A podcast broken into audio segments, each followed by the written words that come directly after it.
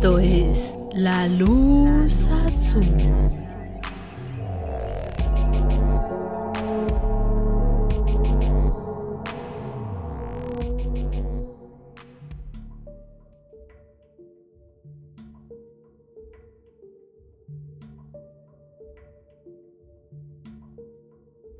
Hola, muy buenas noches. Sean bienvenidos a un episodio más de La Luz Azul Podcast. Antes que otra cosa nos presentamos. Mi nombre es Noemi Villalobos.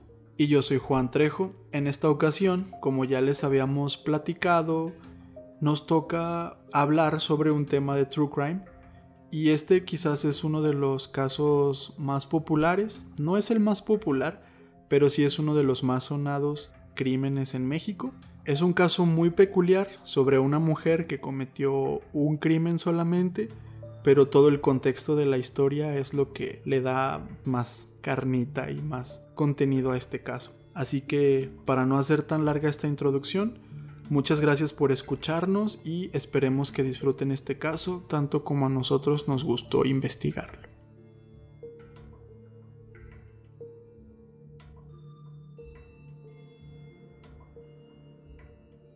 Antes que nada, nos gustaría hacer algunas aclaraciones. Y es que en el caso del día de hoy no hemos encontrado muchos datos concretos, pues más que nada vimos algún par de reportajes y sobre todo encabezados de periódicos de hace ya mucho tiempo.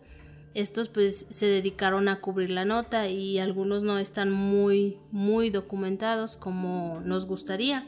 Y es que la verdad mm, hemos notado que mientras hacemos estos casos hay como que una pobreza considerable en el periodismo del país o a lo mejor es que este tipo de crímenes no se cubren del todo ya sea porque tal vez pueden sonar muy alarmistas, hacer que las personas se asusten por las atrocidades que se cometen pero realmente no cubren todo lo que deberían porque pues algunos casos documentados de asesinos seriales en Estados Unidos nos hemos dado cuenta que tienen muchísima información y por ejemplo aquí a lo mejor tratan como más de ocultarlo y esto es lo que nos dificulta pues a nosotros encontrar un poco más de información. Y también creo que tiene mucho que ver con esa cultura criminalista en el país. O sea, aquí como que se trata de cubrir el crimen nada más, lo que se hizo. No se buscan rasgos más allá. No se busca quién es la persona, eh, de dónde viene, cuál es el contexto de la historia. Y eso muchas veces nos hace entender por qué pasan las cosas y quizás cómo poder evitarlas. Y otra de las cosas que también hemos captado es que algunas cosas están un poco o un tanto mal redactadas. Entonces parece como si cada quien hace la nota a su gusto y hasta le mete como que más imaginación para crearse ahí una historia en torno a, a los crímenes. Ya esto último lo comentamos porque nos ha tocado reconstruir el caso. No es que pues, nosotros seamos periodistas ni nada de eso, sino que en base a toda la información que nosotros vamos recolectando, también le tenemos que dar estructura. Entonces, tenemos que ver que la historia encaje, que los datos concuerden no es queja ni nada porque pues nos gusta hacer esto, pero sí tenemos que rebuscar y consultar demasiado porque tal vez los casos en una parte te digan pasó esto y en este otro artículo te digan no, no fue así, fue de este modo. Entonces sí tenemos ahí como que un trabajo, pero pues está bien, nos gusta hacer esto. La verdad es que más que nada es un hobby que practicamos, nos gusta. No le vemos nada de malo, simplemente pues es un comentario. Pues ahora sí comenzamos con esta historia. Y la protagonista de este caso es María Trinidad Ramírez, una madre soltera de cinco hijos y tambalera de oficio, la cual no había tenido suerte con su primer esposo, ya que éste, como muchas veces pasa, la abandonó a ella y a sus hijos por irse con otra mujer. Así es como María Trinidad redobló sus esfuerzos y de hecho logró hacerse una fama bastante considerable vendiendo sus tamales por la zona de Potreros, al norte de la Ciudad de México.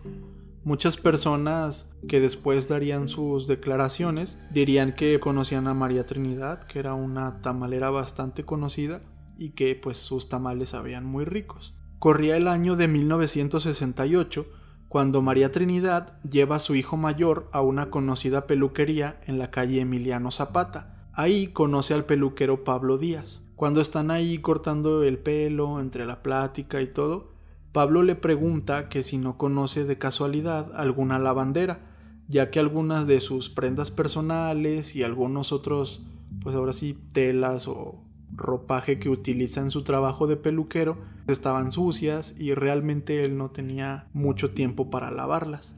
Como ya les conté, María Trinidad era madre soltera, así que en su afán de sacar más dinero, de lograr hacer un poquito más de dinero para su familia, se ofreció ella misma a lavarle la ropa a Pablo. Así nace entre María y Pablo una amistad que no tardó mucho en convertirse en romance, ya que María Trinidad seguía lavándole la ropa y Pablo comenzó a cortejarla, a intentar de ahí conquistarla, de coquetear con ella. Y pues de hecho no tardó mucho, ya que digamos en un par de semanas, no se menciona específicamente el tiempo, pero sí se menciona que rápidamente logró hacerse con el cariño de ella y ahora sí que formalizar un poco más como el noviazgo. Pues María Trinidad pensaba que su vida se había resuelto, ya que Pablo era un buen hombre, no tomaba ni fumaba, y pues realmente se veía como un hombre trabajador, su fama era bastante buena, pues también hay que pensar un poco en el contexto de, de la sociedad en aquel tiempo, si de por sí en estos días está muy arraigada todavía la idea de que el hombre es como el sustento de la familia y que si un, hombre no se puede, pues imagínense por esos tiempos, en los 60s y 70s, era muy difícil ver a una mujer sola. Muchas veces ellas sentían esa necesidad de tener un hombre en su familia. Así que cuando María conoció a Pablo y ahora sí empezaron a salir como pareja, ella pensó, bueno, esto era lo que le faltaba a mi familia y ya todo va a ir muy bien. Pero en realidad ella no se podía imaginar el infierno que le esperaba. Al percatarse Pablo que María Trinidad ganaba más que él, empezaron a nacer celos. Y es que consideró que era mejor que trabajara ella y que le estuviera todo el día descansando en la casa. Básicamente Pablo gastaba todo su tiempo frente al televisor. María Trinidad estaba a lo mejor no buscando un hombre, porque no se describe con que fuera una mujer necesitada de, de un hombre, sino que más bien en aquellos tiempos se puede decir que el hecho de que eras mujer y madre soltera ya te hacía sentir juzgada. Entonces por eso el hecho de que tal vez buscó esa figura paterna para sus hijos y que ellos pues tuvieran o más bien conocieran un poco de, lo que era ese amor. Entonces sí, básicamente en aquella época pues era mucho más mal visto el que tuvieras hijos y no tuvieras esposo. Ese es un punto clave y principal. Cuando María formalizó su relación con Pablo, básicamente era el hecho de que si ella trabajaba y él trabajaba pudieran tener una mejor vida, no el que uno trabajara y lo demás ya quedara así como de, no, tú me vas a mantener y ya. Sí, al leer esta historia creo un poco más en que quizás era el puro hecho de no sentirse juzgada por la sociedad, porque realmente ella era una mujer muy trabajadora y ella podía sacar adelante a sus hijos. Otra cosa que también fue muy juzgada y sobre todo mal vista es el que la esposa trabaje y el hombre nada más esté ahí de flojonazo, haciendo nada. Pero pues Pablo era diferente, Pablo pensó que eso no tenía nada de importancia y dijo, no, pues tú vete a trabajar, tú trae el dinero, mientras yo qué, yo ni siquiera me estreso, hazlo tú. Todo esto llevaba consecuencias bastante graves, ya que todo el dinero que María ganaba era básicamente todo el dinero que Pablo le recogía. Una de las cosas que resaltan es que a Pablo le gustaba ya sea jugar cartas, apostar, y también se decía que acudía a eventos de lucha libre. Básicamente el dinero que María Trinidad con tanto sudor, con tanto esfuerzo, lograba ganar, era el mismo dinero que Pablo se gastaba en ese mismo día en puras tonterías. Y si ustedes se lo preguntan, básicamente María Trinidad hacía comida, hacía los famosos tamales. Si ustedes a lo mejor no conocen mucho de la comida típica mexicana, el tamal dentro de su preparación es algo pesado y laborioso de hacer y la verdad ahora sí que no cualquiera se avienta a hacer los tamales porque sí es tedioso. Imaginamos como ese estrés que generaban María todos los días pararse temprano, hacer estos tamales. Básicamente ella no tenía como que alguna distracción, alguno, o algún pasatiempo o la convivencia familiar, sino que ella se enfocaba en trabajar, traer el dinero y pues para que al último ese dinero quedaba en nada. Además, como ya mencionamos, ella pensaba que este hombre había llegado para arreglar su vida. Es obvio que llegó básicamente a destruirla. Una de las cosas que se destaca también es que María generaba alrededor de 120 pesos diarios, de los cuales solo 15 correspondían para los gastos de la casa y por si fuera poco para completar el cuadro de desgracias, tanto María como sus hijos recibían constantes maltratos físicos y psicológicos.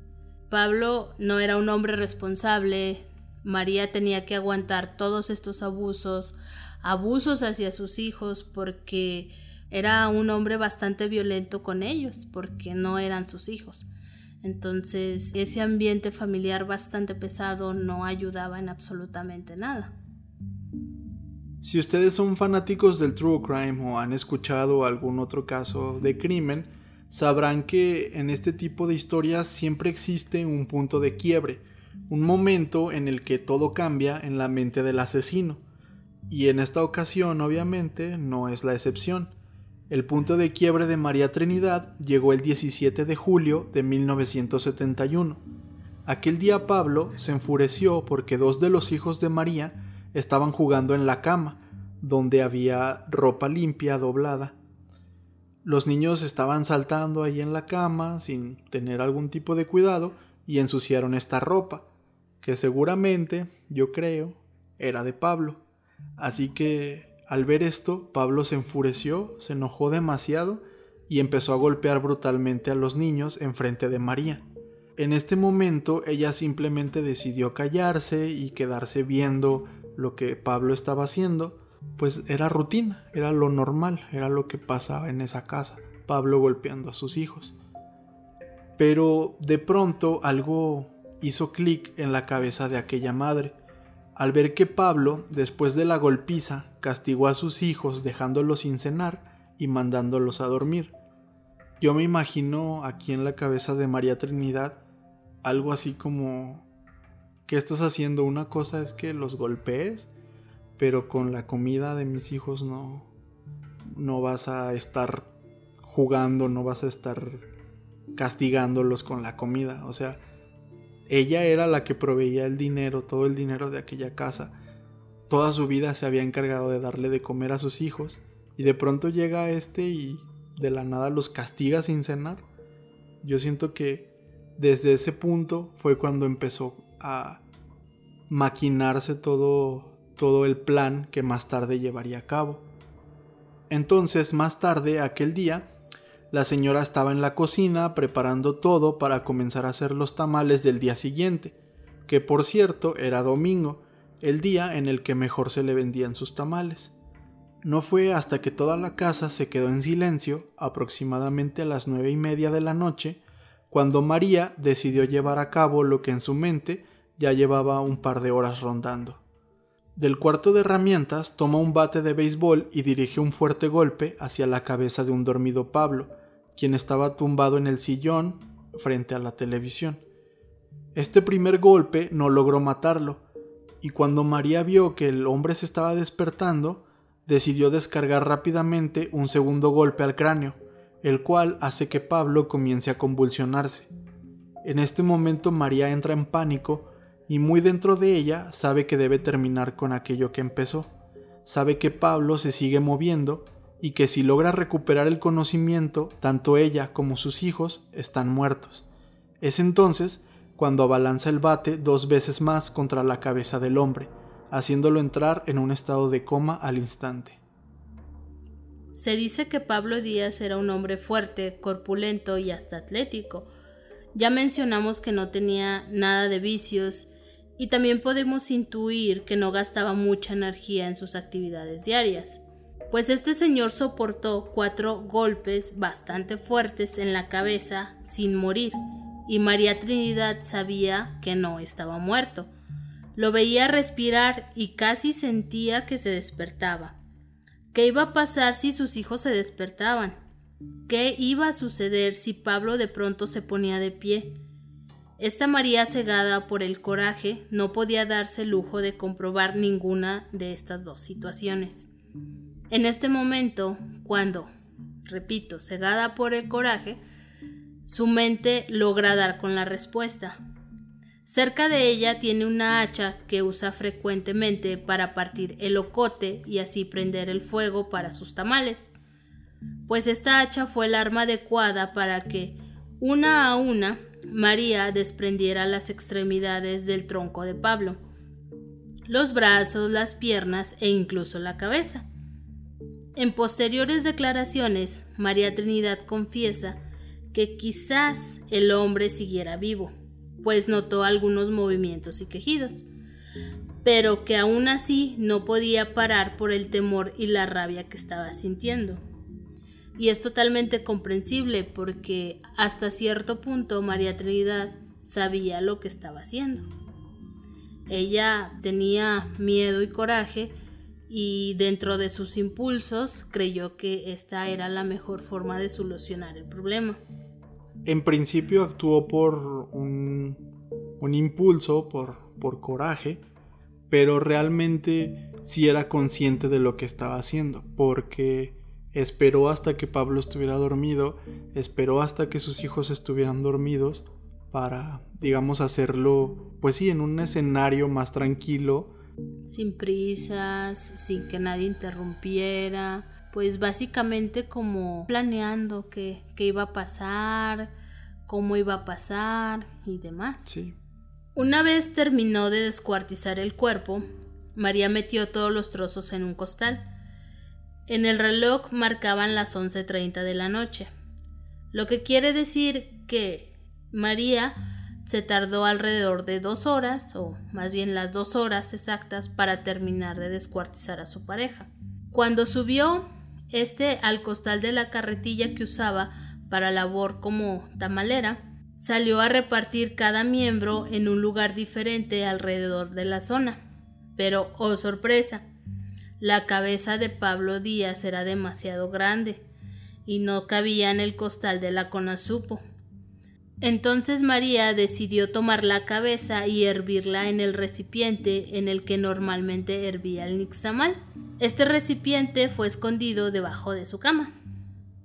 A pesar de toda la presión que María estaba sintiendo, con sus hijos durmiendo en la habitación de a un lado, y también con esa amenaza de que llegara el amanecer, pues a pesar de todo esto, María se dio el tiempo de limpiar el lugar donde hace dos horas estaba descuartizando un cuerpo.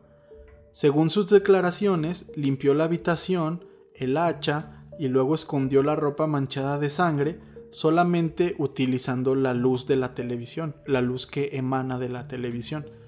Y pues vaya labor de limpieza pues se cuenta que ninguna persona se habría dado cuenta de lo que había sucedido apenas unos momentos antes en aquel lugar, o sea que dejó todo reluciente, como si nada hubiera pasado.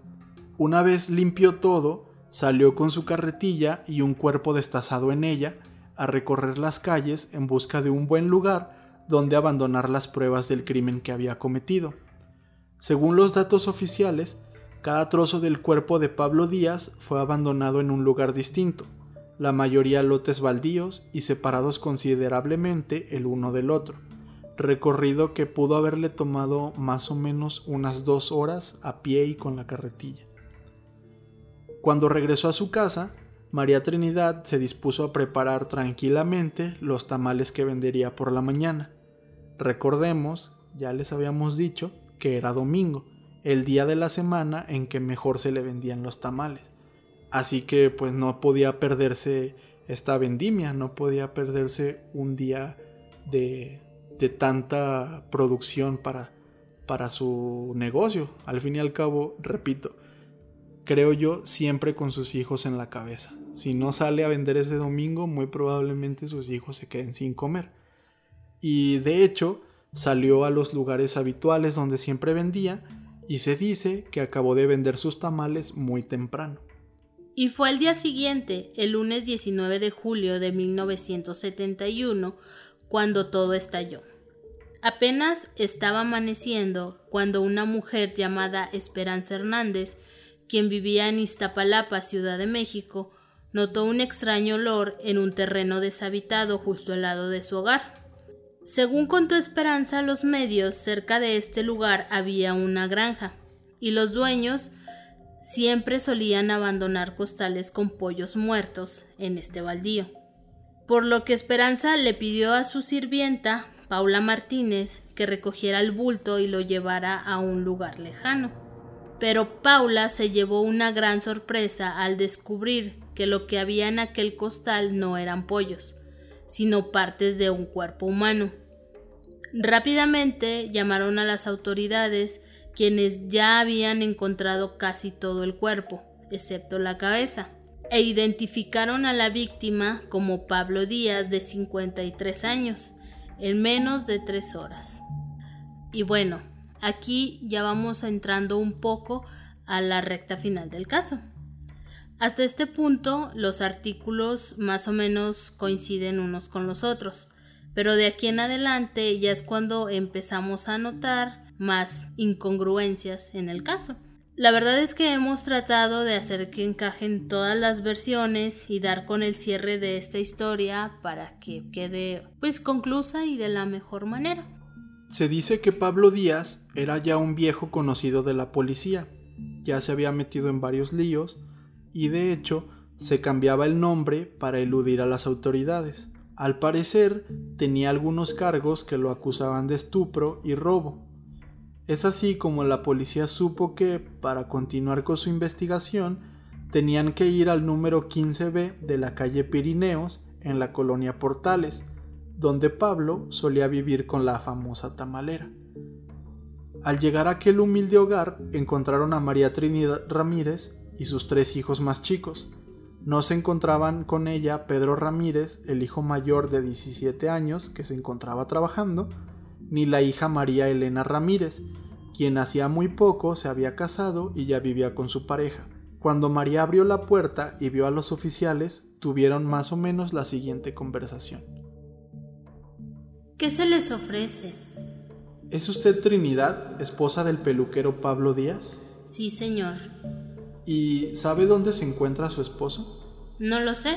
Se fue a trabajar desde el sábado y no ha regresado. ¿Tiene alguna idea de dónde lo podemos localizar? No, señor, a veces deja de venir a la casa. Tal vez no dilate. Señora, su esposo está muerto.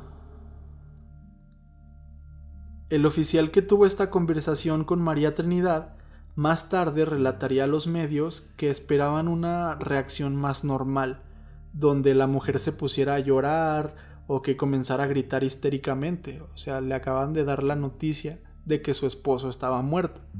Sin embargo, la mujer permaneció indiferente y sus ojos tomaron como un brillo de alegría.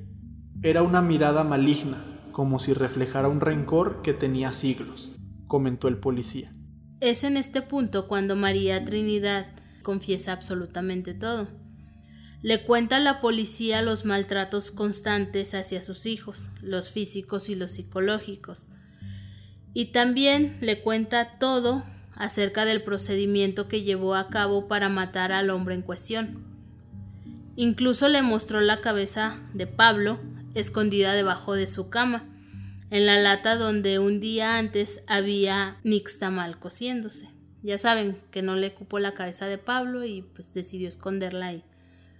Sin embargo, el peritaje había recalcado que los cortes con los que Pablo Díaz había sido desmembrado eran de una calidad notable. Así que le preguntaron a la mujer sobre quién había sido su cómplice, dirigiendo las sospechas principalmente hacia su hijo Pedro, que era carnicero de oficio, quien había tenido varias riñas con su padrastro. María Trinidad negó estas acusaciones y reiteró una y otra vez que el crimen lo había llevado a cabo ella sola. Pueden creer lo que quieran, pero eso es mentira. Usé el hacha y luego la lavé con cuidado.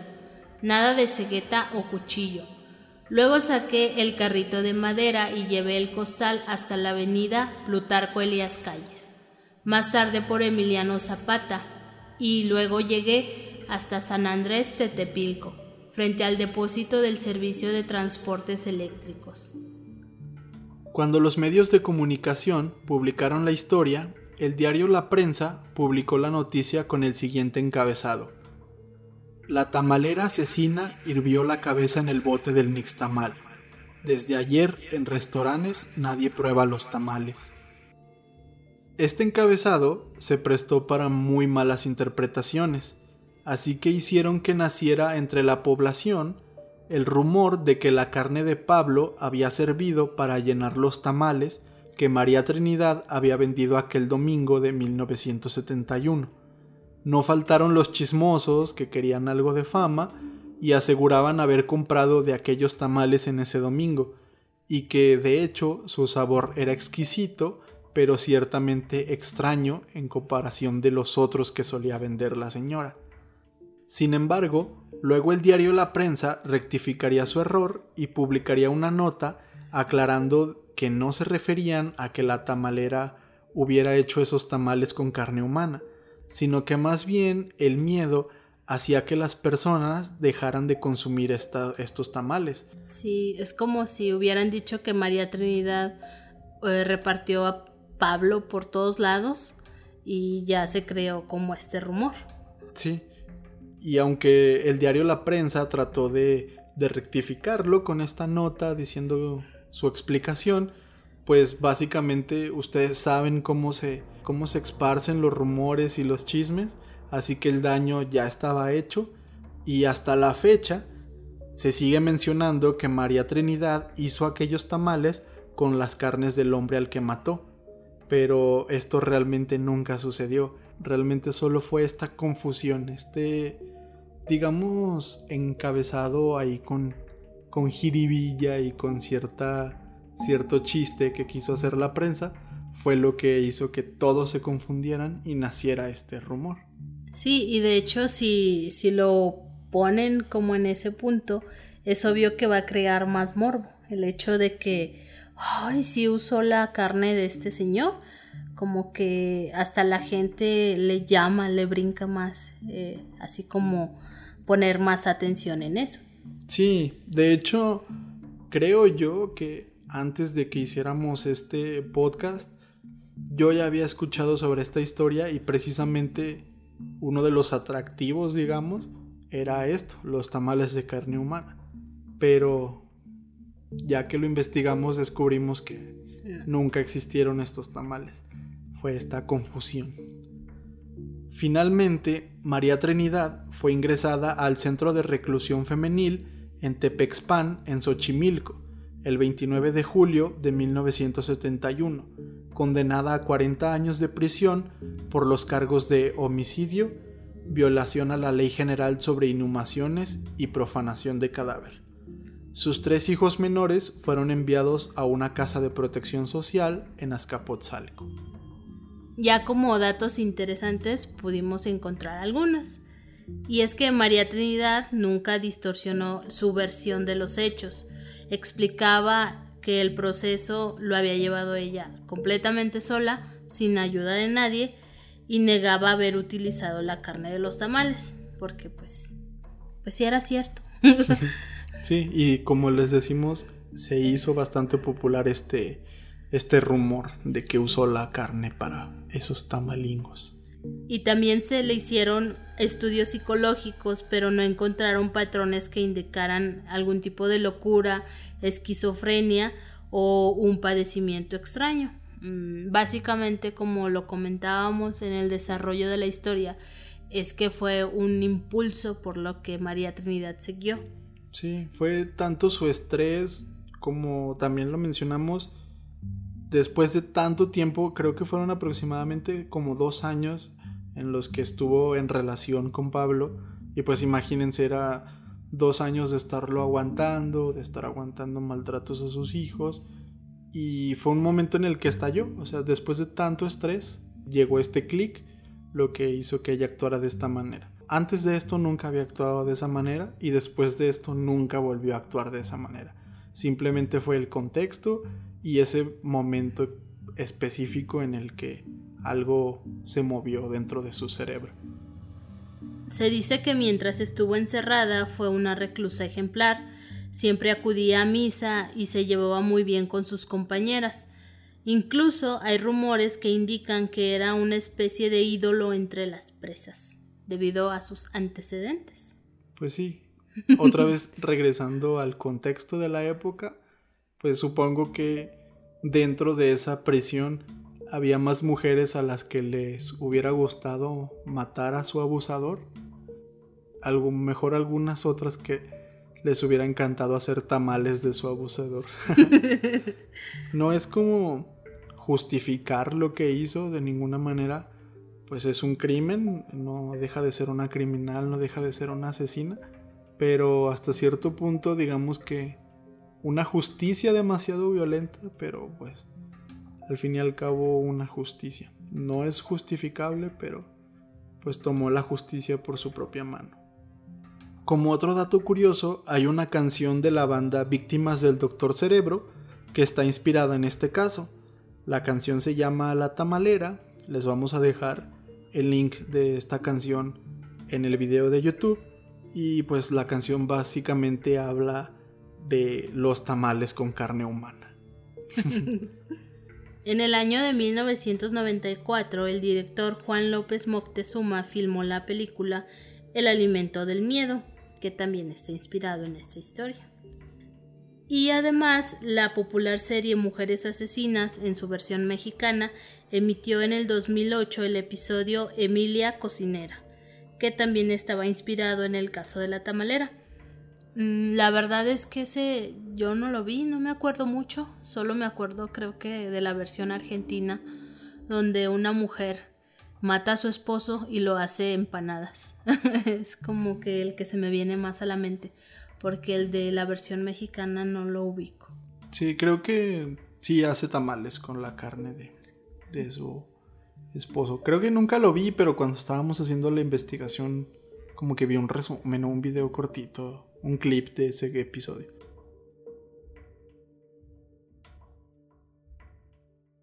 Como les comentaba al principio, este es uno de los casos más populares, más sonados del True Crime en México. Y yo creo que se hizo famoso más que nada por esto de los tamales con carne humana. Y aunque hay casos, digamos, un poco más recientes, en los que sí se comprobaron tamales con carne humana, Específicamente el caso de María Trinidad no fue así. Mm. Se le hizo esta fama otra vez por este error en la redacción o por este chiste que quiso hacer el diario La Prensa. Se creó toda esta fama en torno al, al crimen. Sin embargo, a pesar de que los tamales de, carne humana no sean ciertos, creo yo que sigue siendo un caso bastante interesante varios temas que abarcar como son pues el abuso familiar, el machismo, eh, este estrés que la mujer cargaba consigo. No sé, creo que es una historia bastante fuerte y bastante interesante. Y es que si te pones a ahondar un poco más dentro del caso de María Trinidad, hay muchas cosas que vale la pena como profundizar este podcast pues no es el giro que nosotros llevamos, pero la verdad es que es muy interesante, o más bien sería muy interesante escarbar un poco más dentro de, de María Trinidad. Mm, el caso se dio en aquellas épocas donde era pues más notorio pues todo esto, más ¿cómo se dice? Más destacar el hecho de que en aquellos tiempos la mujer tiene que estar en la casa criando a los niños, el hombre tiene que proveer y demás. Para María Trinidad no fue así. Y sí, como comenta Juan, no, no está bien cuando cometes un crimen. Simplemente pues ella tomó la justicia que ella creyó necesaria para vivir, pues para vivir bien, porque si todos los días era habitual que golpearan a tus hijos, que los estuvieran abusando psicológicamente, creo que esa no era vida.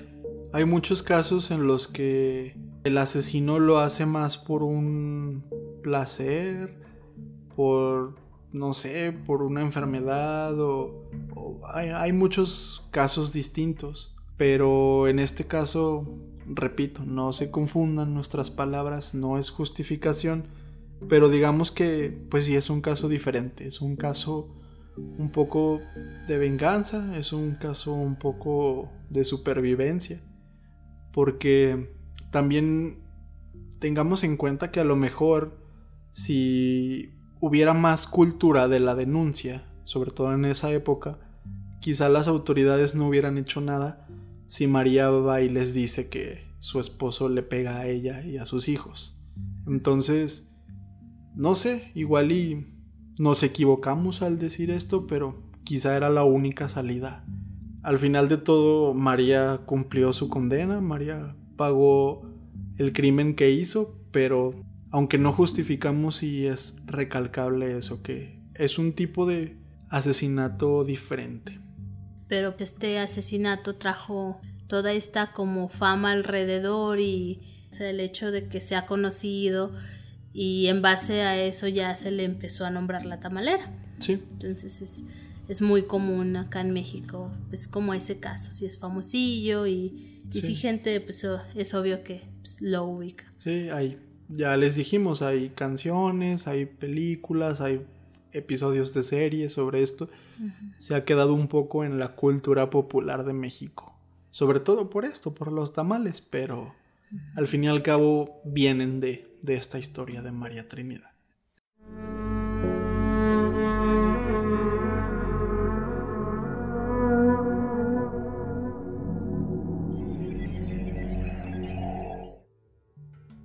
Y este caso fue el de la tamalera, María Trinidad. Esperamos que les haya gustado. Y pues ya saben, seguirnos en Instagram, en Facebook, así como La Luz Azul Podcast. También nos encuentran en YouTube, en iBox, en Spotify, en Google Podcast, en la plataforma que nos quieran escuchar. Si les gusta este tipo de contenido, apóyennos. así este para nosotros continuar con este proyecto. No es que lo vayamos a dejar ni nada, nos gusta hacerlo y nos gusta compartirlo con ustedes. Sí.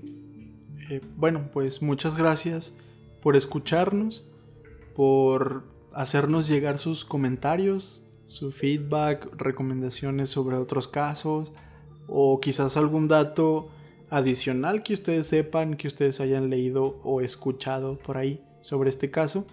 Estamos abiertos a cualquier tipo de comentario o dato adicional que nos quieran dar.